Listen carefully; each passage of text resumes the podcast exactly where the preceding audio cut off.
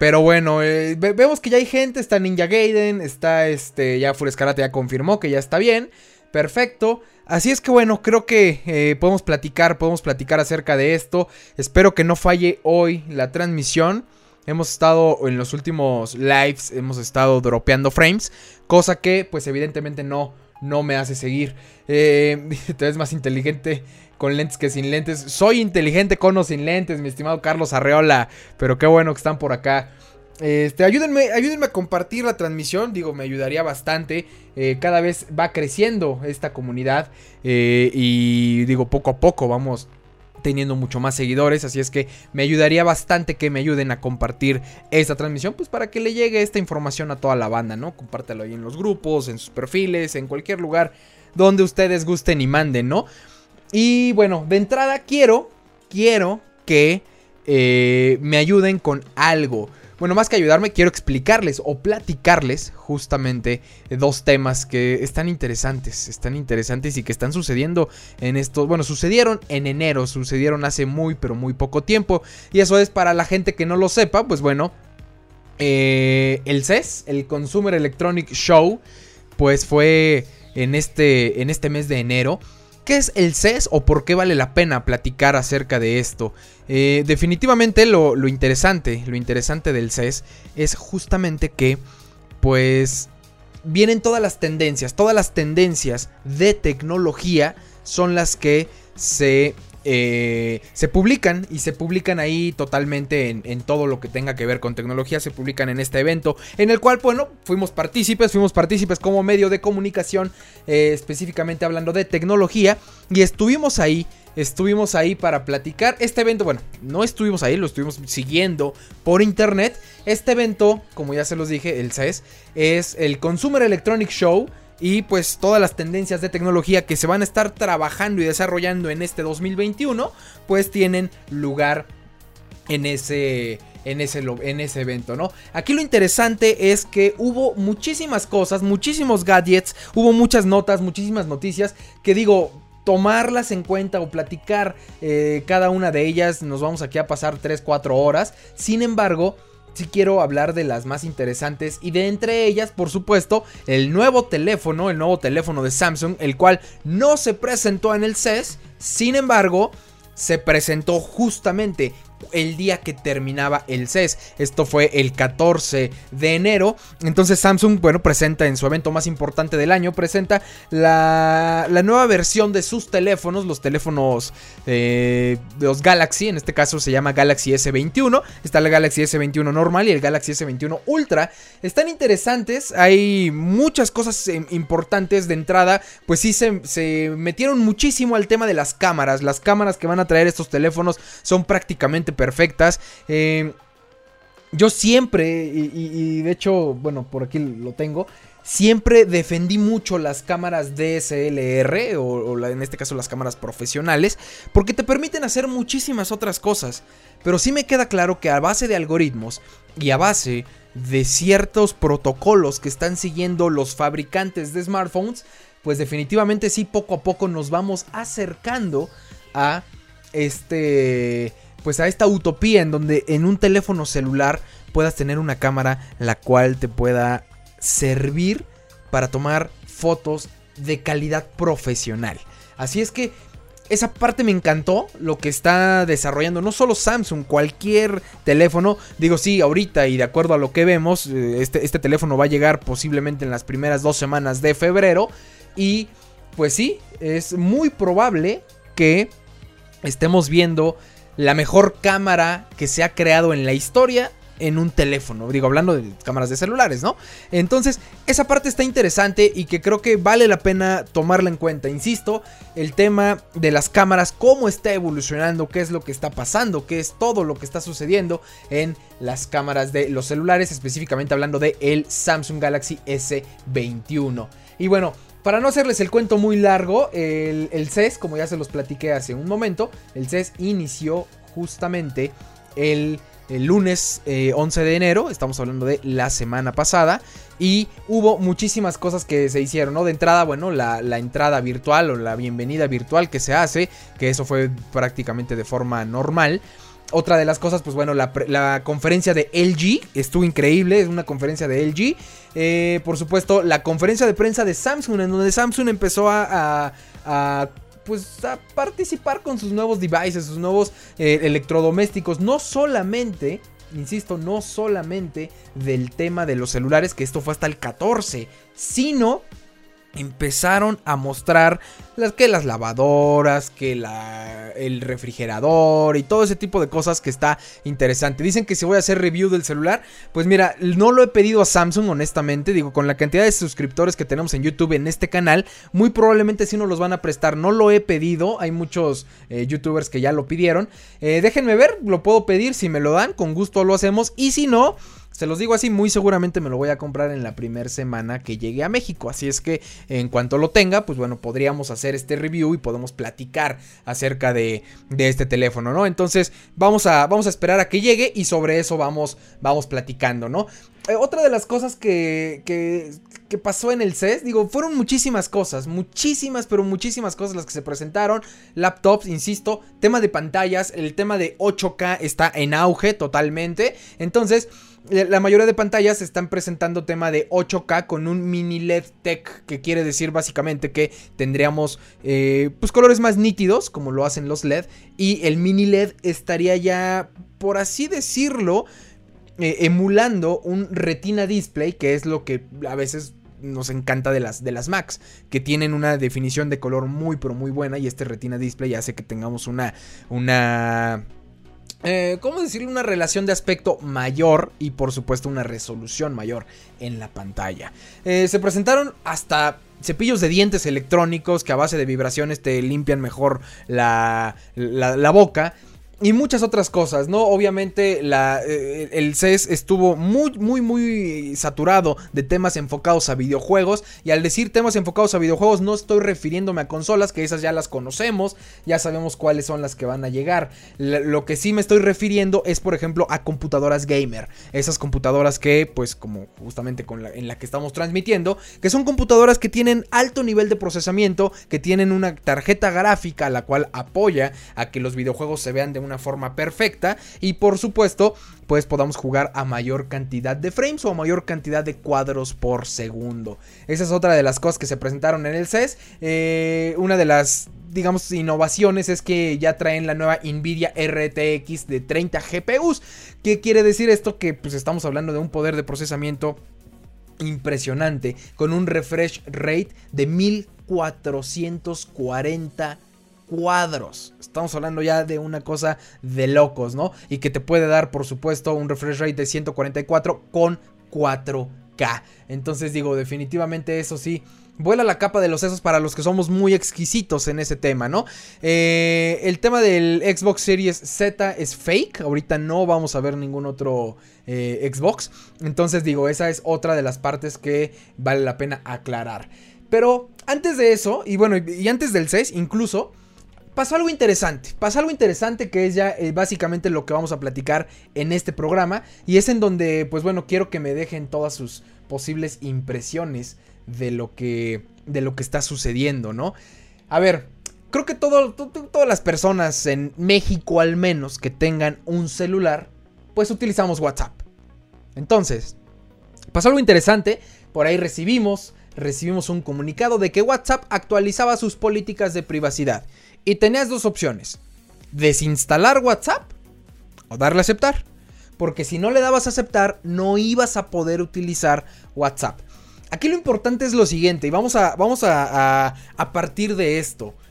WhatsApp en México es una de las aplicaciones, bueno, no, no es una, es la aplicación de mensajería instantánea por excelencia en México.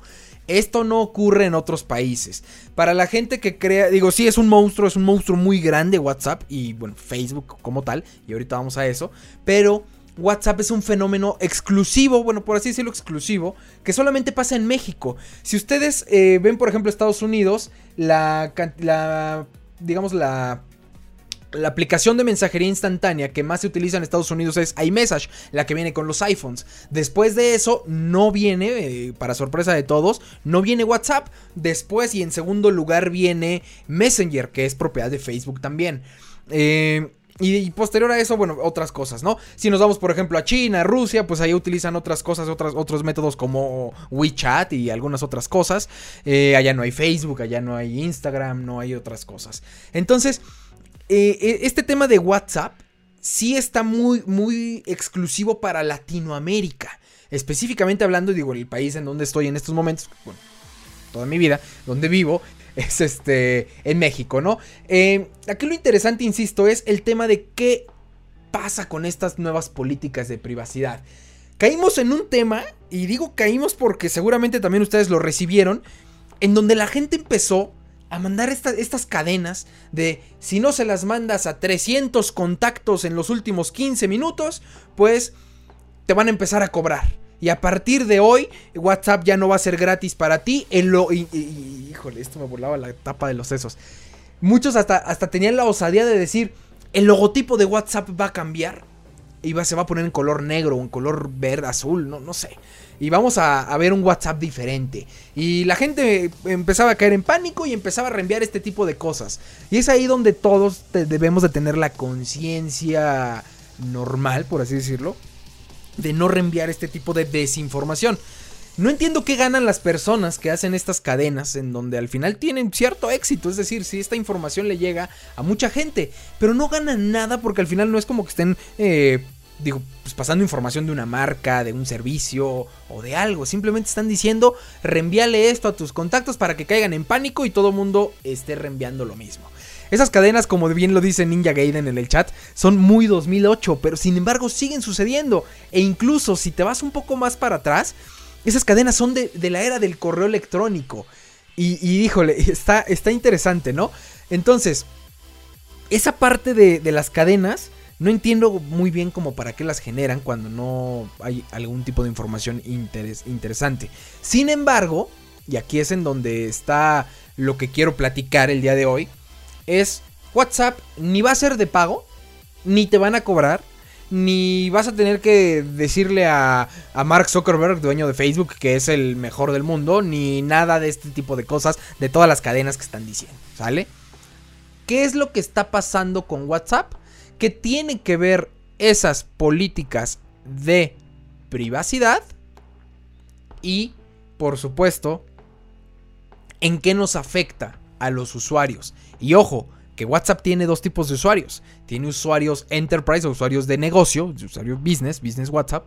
Y por supuesto los usuarios normales como nosotros que tenemos allá nuestros contactos. Y tenemos allá a la tía Yojis a la cual le mandamos todos los piolines en la mañana. O no, viceversa.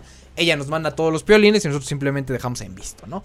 Entonces, bueno, así las cosas. Eh, ¿Qué va a pasar con WhatsApp? A ver, las políticas de privacidad fueron muy claras. La gente se, se malviajó durísimo por algo que no tenía que haberse mal viajado, honestamente. ¿Por qué? Porque esto que WhatsApp nos acaba de anunciar no es algo nuevo. Cualquier persona que haya empezado a ver el plan que traía Facebook cuando adquiere WhatsApp hace 6 años, era lógico lo que iba a suceder. Y ahí les va. El tema está muy sencillo. WhatsApp, en, al principio cuando Facebook adquiere WhatsApp, lo que dijeron fue lo siguiente. No se preocupen, vamos a mantener a WhatsApp como un ente totalmente independiente de la maquinaria que es Facebook. Y al principio así lo dijeron y eh, eso era según lo que estaban vendiendo, ¿no? Es decir, si compramos WhatsApp por 23 mil, si no estoy mal, 23 mil millones de dólares. Sin embargo, eh, no se preocupen, lo vamos a dejar ahí y va, a ser un ente diferente y va a ser algo que no nos vamos a meter ni lo vamos a tocar. Va a ser externo a Facebook. Pero... Eso fue hace 6 años. Y con el pasar del tiempo, pues bueno, fueron cambiando las cosas, fueron cambiando las, los discursos. Y pues bueno, Facebook también se vio involucrado en muchísimas, pero muchísimos escándalos de eh, temas de privacidad y todo eso. Es por eso que se reforman ciertas cosas y ahora te obligan a que te digan exactamente qué es lo que están haciendo con los datos que recopilan. Si hay una aplicación que sea dañina en un teléfono celular, y digo dañina no porque, ojo, no porque te espíen, no porque sepan que tienes... Eh, a la novia enfrente de tu casa, no por, no por otras cosas, pero que en verdad esté traqueando segundo a segundo lo que hacen, lo que tú haces con tu celular, esa aplicación es Facebook. Entonces ahora imagínate que tú en el ecosistema Facebook tienes Facebook, tienes Instagram y por supuesto usas WhatsApp. Y entre las tres están traqueando básicamente toda tu información. Y al decir tu información, insisto, no es ni tu dirección ni nada. O sea, la dirección física de calle fulanito de tal, eh, número tal, eso no les importa. Lo que sí les importa es que vives en una triangulación que probablemente tiene ciertas coordenadas y que alrededor de ti o alrededor de donde normalmente estás hay ciertos negocios.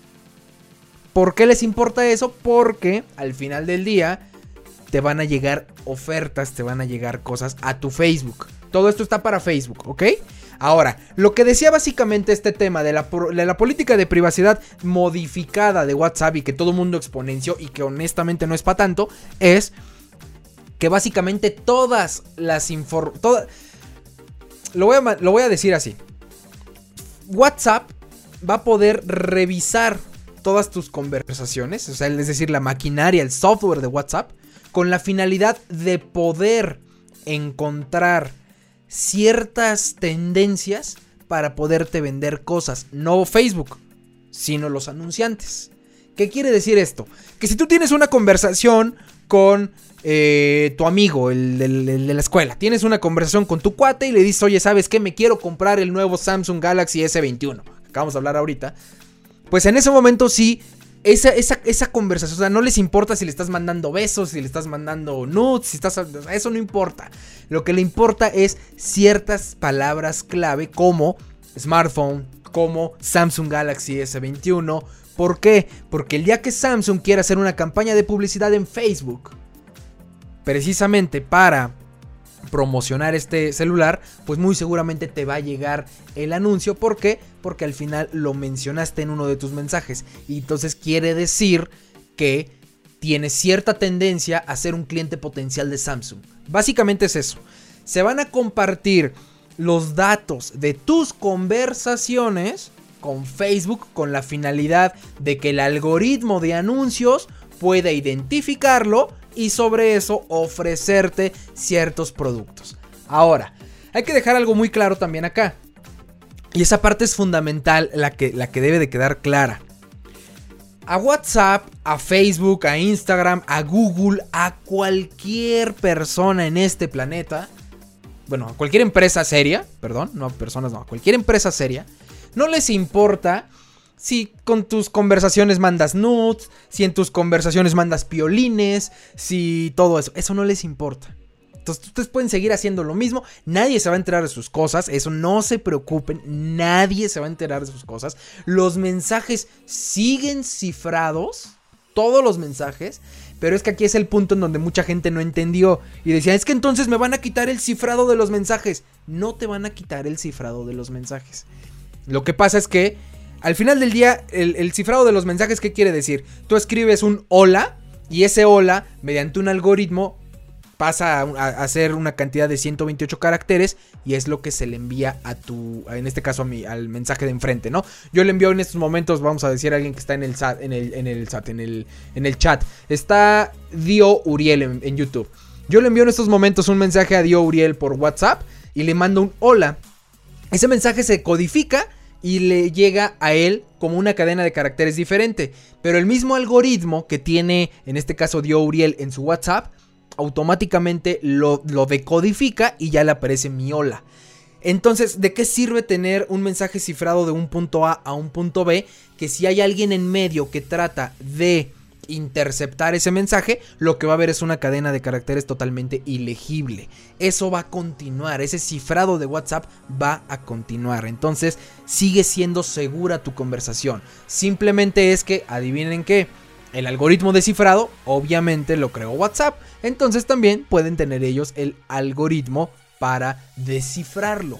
Por lo tanto, no es que vayan a interceptar tu mensaje a la mitad, simplemente es que tu mensaje se va por supuesto, al servidor. O sea, obviamente no es que llegue de, un celular a otro. Se va de tu celular al servidor de Facebook o de WhatsApp y el servidor lo manda al destinatario. Ese de aquí en medio, que es en este caso el servidor que les acabo de decir, es el que va a poder determinar la cantidad de palabras clave que lleva tu mensaje y simplemente anotarlas para decir al usuario Héctor le interesa el Galaxy S21 al usuario Dio Uriel le interesa eh, los nuevos Xbox y cositas así. Básicamente es eso.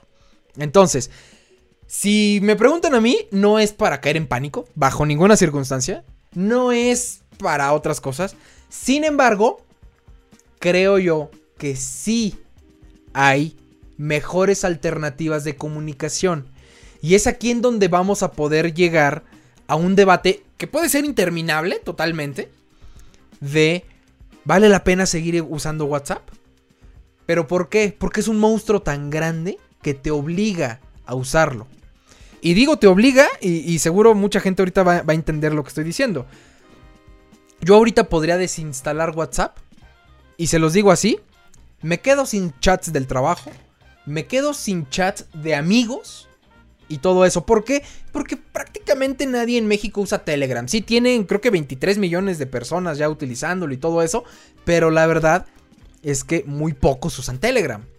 Y hay otra, que esa sería la mejor, que se llama Signal, que esa sí es totalmente segura y ahorita les explico un par de cosas que tiene, pero nadie usa Signal en México. Es decir, si ustedes vivieran en Silicon Valley, sí, la mayoría de personas usa Signal, pero en este caso no. Entonces, insisto, hay mucha gente que no puede dejar de utilizar WhatsApp. Es más, WhatsApp en México se utiliza hasta para negocios.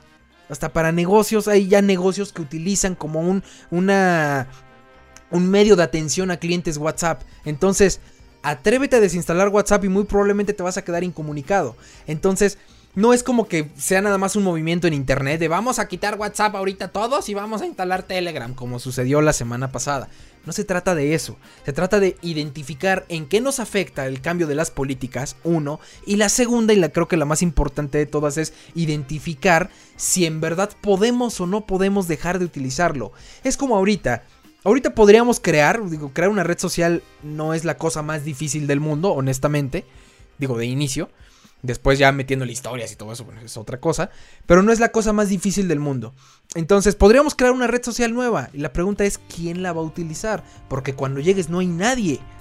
Y a las pruebas me remito, fue lo mismo que pasó entre Facebook, cuando, cuando creas Facebook, estaba el monstruo que era MySpace, y poco a poco ahí con una muy buena estrategia que hicieron, pues bueno, ahorita Facebook es el monstruo que es. Pero por ejemplo, cuando, cuando fue Twitter, lo mismo, los que, los que tenemos cuenta el primer año que salió Twitter, en este caso yo, sí les puedo decir que estaba interesante porque había muy poca gente, entonces los trending topics valían la pena y toda esa parte.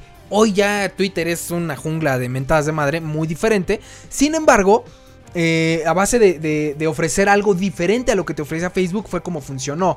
Pero hoy ponte contra Facebook, ponte contra Twitter. Cualquier ha, existido mucha competencia para Twitter y todos se han ido al carajo. Lo mismo contra Facebook y lo mismo, o sea, entonces, ¿qué es cuáles fueron las únicas redes sociales que pudieron cambiar la moneda? LinkedIn, que se creó por supuesto después de Facebook, Twitter, pero ¿por qué? Porque LinkedIn iba muy enfocado al tema de negocios, Twitter iba muy enfocado al tema de microblogging y por supuesto Facebook iba muy enfocado a otras cosas. Y, y una de las más grandes y todas es por supuesto el tema de, eh, de, Instagram. Y es un caso interesantísimo. Porque Instagram era una red social que iba enfocado a publicar imágenes. El tema de Google Plus, como lo acaba de decir Ninja Gaiden, y tiene toda la razón. Google Plus es un caso perfectamente para poder analizar. Porque Google Plus, si a mí me preguntan que lo usé mucho tiempo, era una de las mejores redes sociales que existían en ese instante. Lamentablemente, pues no pudo contra el monstruo que es Facebook. Y digo, estamos hablando de alguien con la capacidad económica que tiene Google. Entonces, es lo mismo que va a pasar con WhatsApp en Latinoamérica. Porque de verdad en Estados Unidos no les importa si la gente usa WhatsApp o no, porque nadie lo usa. O sea, sí hay, hay gente que lo usa, pero no es el, el, gran porcentaje de la población. En Latinoamérica sí lo utilizamos y es un fenómeno interesante. Entonces, es ahí en donde, insisto, no es como que digas, ya, ya, vámonos a cambiar ahorita mismo, ya. No, no se puede así de fácil. Lo ideal sería que todas las personas pudiéramos tener esa, esa capacidad de cambio y que no nos importara decir hoy sí desinstalamos y vámonos para acá. La bronca es que en verdad pues, no se puede, o sea, es muy difícil que la gente lo, diga. Y véanlo ustedes, yo les digo ahorita, yo desinstalo hoy WhatsApp. Es más, no le hablo a mi esposa, no, no tendría como comunicarme con mis papás y todo eso, digo, por teléfono y así. Y ahora, y viene también el otro tema, de la base del, del conocimiento. ¿Por qué? Si ustedes voltean a ver WhatsApp y voltean a ver Signal y voltean a ver Telegram, las tres tienen la misma interfaz de usuario prácticamente los botones exactamente en el mismo lugar. Pero con que cambien de color, hay un tema de que trata de explicarle a, vamos a decir a, la, vamos a decir a una persona de 60 años, que a partir de hoy el color de WhatsApp ya no es verde y ahora va a ser azul y todo eso. Y esa también va a ser un suplicio y va a ser un tema interesante. Entonces, creo que poco a poco ahí se van viendo las tendencias justamente a que esto no suceda. Sin embargo, y hay algo interesantísimo aquí, que a pesar de que cambiaron las políticas y por todo el tema que se armó y que vamos a desinstalar WhatsApp y que no sé qué y todo eso que se armó en redes sociales, sí se obligó WhatsApp un poco a ver qué onda con los usuarios, es decir, no a ser impositivo. Entonces, pues nos despertamos justamente ayer con la noticia de que WhatsApp iba a posponer este cambio en sus políticas. Cosa que evidentemente, pues a todos los usuarios nos agarró, por así decirlo, de sorpresa. Y pues sí lo agradecemos. ¿En qué sentido lo agradecemos? Insisto, no es que vayan a ver tus nudes, no es que vayan a saber si amas a la vecina o al vecino, no es que vayan a saber si estás planeando ahí alguna cosa. No. Simple y sencillamente lo que están tratando de hacer es recopilar un poco más de datos para poder ofrecerte ciertos productos y ciertos servicios. Eso es lo que está pasando con WhatsApp. Entonces, si a mí me preguntan, pues sí, las recomendaciones vamos a cambiarle. La bronca es, vamos a poder cambiarlo porque es un monstruo tan grande que es prácticamente imposible luchar contra él. Y eso es así. Ahora, que, este tema se va a posponer, insisto, el día, el día de ayer lo, lo quitaron. Entonces, lo que va a suceder ahí, en este tema, y está ya padre, es justamente que eh, pues estas políticas de privacidad van a estar hasta mayo, mayo, marzo, mayo. Y lo que va a suceder ahí es que pues simplemente están analizando, están analizando para no ser impositivos y ver qué pueden hacerlo. Se los digo de esta forma, este tema de que se comparta la información de WhatsApp con Messenger o con Facebook no es nuevo. Este tema ya existía. La diferencia es que hoy obligaron a WhatsApp a decírtelo. Te, lo obligaron a decir, ¿sabes qué? Tienes que decirle a la gente esto. ¿Por qué? Porque si no iban a tener otro problema legal como lo que pasó con Cambridge Analytica justamente en las elecciones de Estados Unidos. No estas, las pasadas donde ganó Donald Trump. Que eso fue un escándalo global y que ya todo el mundo lo conoce. Entonces, bueno. ¿Qué es lo que ven las aplicaciones de mensajería? Porque mucha gente dice, vámonos a Telegram sin saber que Telegram hace exactamente lo mismo que WhatsApp. La diferencia es que ellos hoy no tienen un modelo de negocio para mostrarte anuncios. Y muy probablemente en WhatsApp vamos a empezar a ver anuncios a corto plazo. ¿Qué quiere decir? Que en el momento que abres tu WhatsApp o una conversación, pues entre mensaje y mensaje puedes llegar a ver algún banner, alguna cosa ahí con un link. Esa es una. O la otra es como ya sucede en Messenger, que es de Facebook. En Messenger, que es de Facebook, cuando abres eh, tus mensajes, pues ya de repente ya tienes por aquí, por ejemplo, yo en mi caso estoy viéndolo ahorita, no lo voy a poner en pantalla por supuesto, pero ya estoy viendo ahorita un cupón de Didi con 50 pesos. O sea, es decir, esto ya sucede y está como si fuera una, una conversación más en tu, en tu lista, ¿no? Entonces, esa parte es la que, la, que puede llegar a suceder con Instagram, con WhatsApp, perdón. Insisto, esto no nos afecta a los usuarios, no lo vamos a notar. Bueno, los mensajes, los, los, este, los anuncios sí, pero el tema de las políticas de privacidad no. Ahora, lo que quiero eh, platicar, y tiene razón Fernando Sánchez, la verdad es que si el iPhone, no es que sea pura fama, son muy buenos celulares, pero hay mejores, insisto, el Galaxy que se va a presentar ahorita no tiene comparación. Pero bueno, Quiero, quiero proyectarles en pantalla qué es lo que ven cada una de estas aplicaciones, porque vale la pena que lo analicen y que en verdad veamos si es así como, como lo están pintando. Y eso como lo están pintando es, vámonos ahorita a Telegram porque esa sí es la mejor. Vámonos de una vez. Ahí está ya en pantalla lo que, lo que quiero que vean. No sé si se alcanza a ver, pero ahorita le damos un zoom. Creo que ahí está. A ver, ahí está mejor. Se ve mucho mejor. Digo, también la cara ahí del anuncio. Este tipo de anuncios, por ejemplo, son nefastos. Pero bueno, aquí está. WhatsApp, ¿qué es lo que recopila en estos momentos? Eh? Es decir, todavía, eh, todavía no están las políticas de WhatsApp. ¿Qué es lo que recopilan? Vamos a ver. Recopila los datos de los clientes. Eh, está implicado en dar datos de clientes a agencias de inteligencia. ¿Qué quiere decir, por ejemplo? La Agencia de Inteligencia Central de los Estados Unidos, que es la CIA.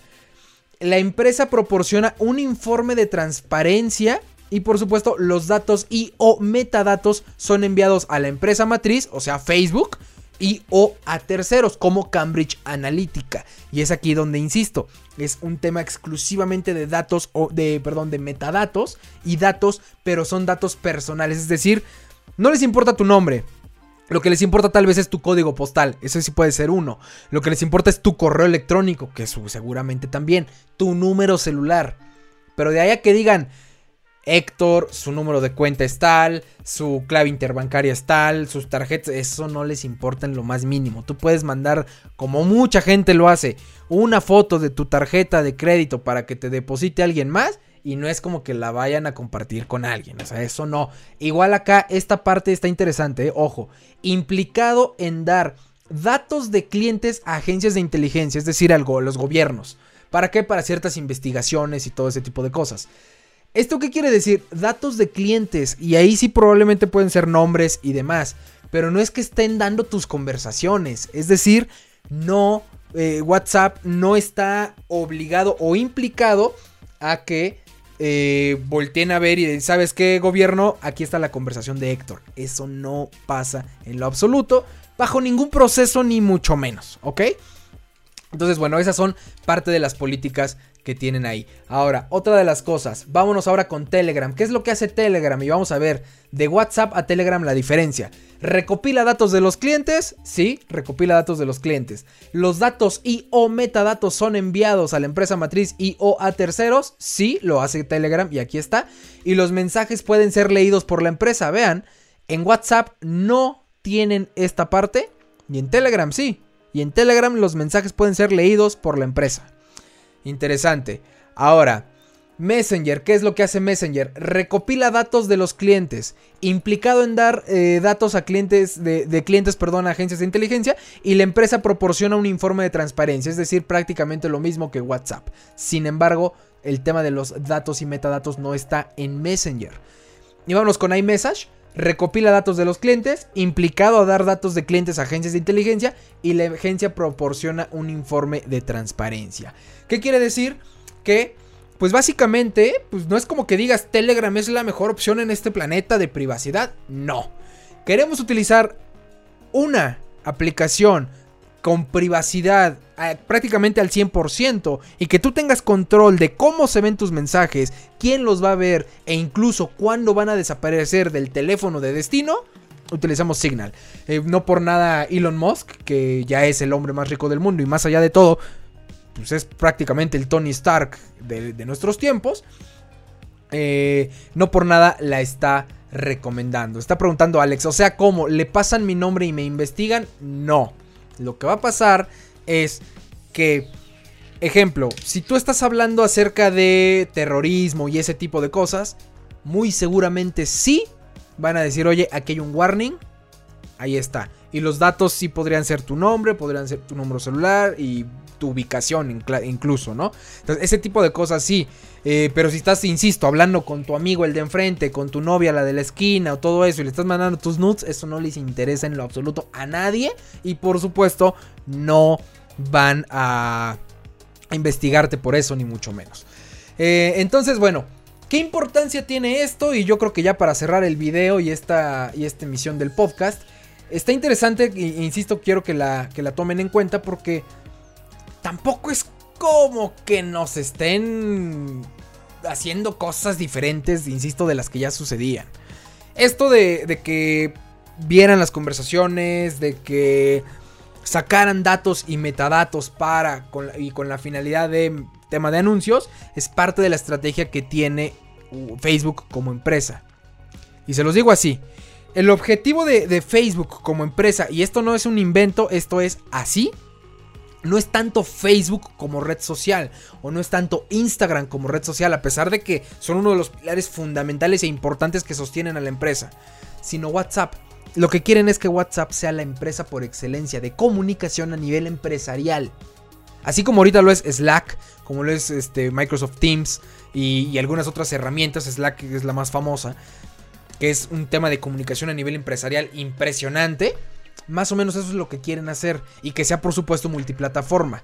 Por eso es que puedes entrar desde tu navegador a WhatsApp y puedes ahí hacer lo que sea y por supuesto, desde el teléfono.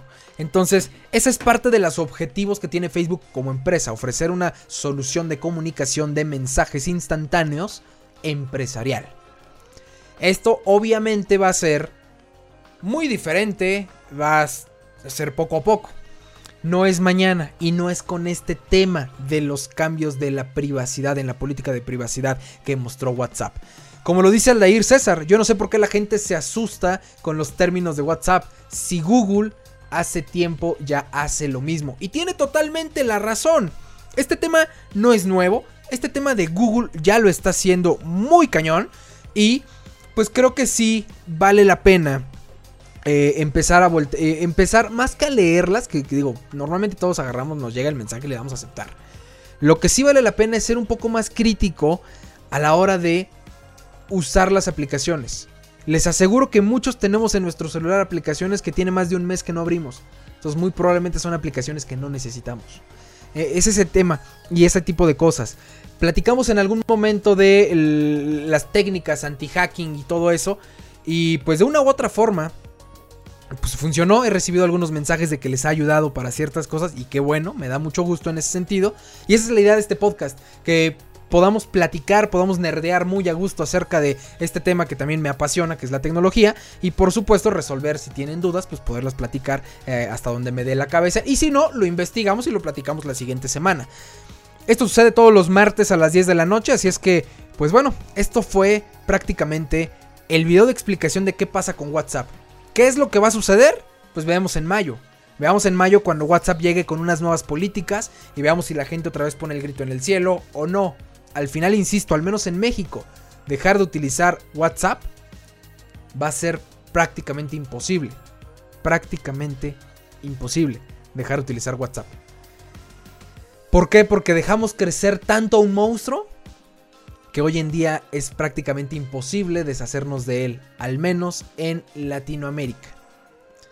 Lo que nosotros podemos hacer como usuarios y que es mi recomendación ser más analíticos, ser más críticos. Si recomiendan una aplicación, insisto que sea Signal y no porque sea otra cosa. Signal tiene cosas interesantes, es de código abierto, es una startup que está creciendo en estos momentos. El tema de la seguridad está impresionante. Tú puedes decidir cuánto tiempo van a durar los mensajes, insisto, de tuyos de en el otro lado. Puedes evitar que tomen capturas de pantalla y todo ese tipo de cosas. Entonces, está muy interesante todo lo que te puede ofrecer esta, esta plataforma de Signal.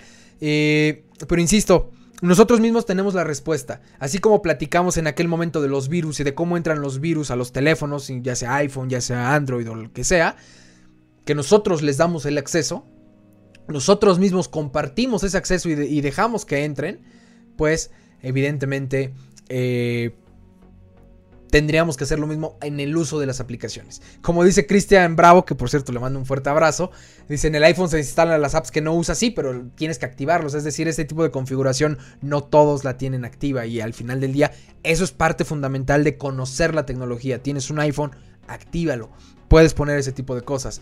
Eh, otra de las cosas que dice, mucha gente empezó a instalar Telegram cuando prácticamente es lo mismo, exactamente. Y de igual manera Telegram te pide los mismos términos, exacto. Y tiene toda la razón Alex, quizá Telegram se pueda rifar un tiro con WhatsApp en cuanto a uso. Y eso estaría padre, porque siempre la competencia es buena en todos los sentidos. Entonces, en el momento que WhatsApp se dé cuenta que en verdad ya le están, ya le está llegando el agua al tinaco, o, ya le están, ya está sintiendo pasos en la azotea, como se dice, y pues hay alguien que se está poniendo las pilas, está haciendo las cosas de forma adecuada y diferente y la gente lo está comprando, en ese momento sí vamos a poder obligar a que tengamos mejores servicios, mejores empresas. Y lo podemos ver en México. Antes nada más teníamos Telmex y tenemos un internet paupérrimo, teníamos todo. De repente llegaron otras empresas, olvídense, Megacable, Easy, Total Play, la, Axtel, la que quieran. Y empezó a cada una de las empresas a ofrecer otros servicios y pues por ahí están compitiendo, no solamente en precios, sino también en la calidad del servicio. Olvídense, no voy a discutir aquí cuál es mejor y cuál es peor. Simplemente es que la competencia hace que la gente se esmere para ser mejor, para poder vender mejor su producto. Así es que, pues prácticamente... Eh, pues cómo decirlo, es, es, nuestra responsabilidad. Como dice Aldeir César, y creo que con esto podemos cerrar el programa, dice dejar WhatsApp es como dejar Google por Yahoo, que sería prácticamente imposible. Y digo, sí, la verdad es que tiene toda la razón, es una gran, pero gran analogía. Así es que bueno, esto fue todo, esto fue todo en Vive Geek, Tecnología, Vida y Cultura Digital. Nos vemos la siguiente semana.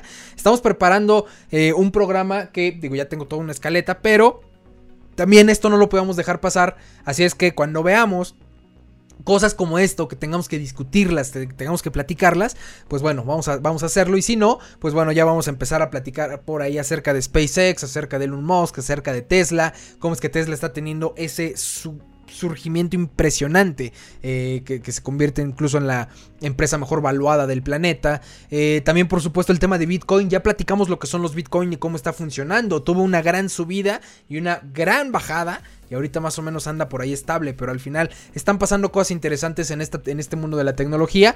Así es que, pues nos vemos el siguiente martes, martes a las 10 de la noche, nos vemos aquí en esto que fue Vive Geek, Tecnología, Vida y Cultura Digital.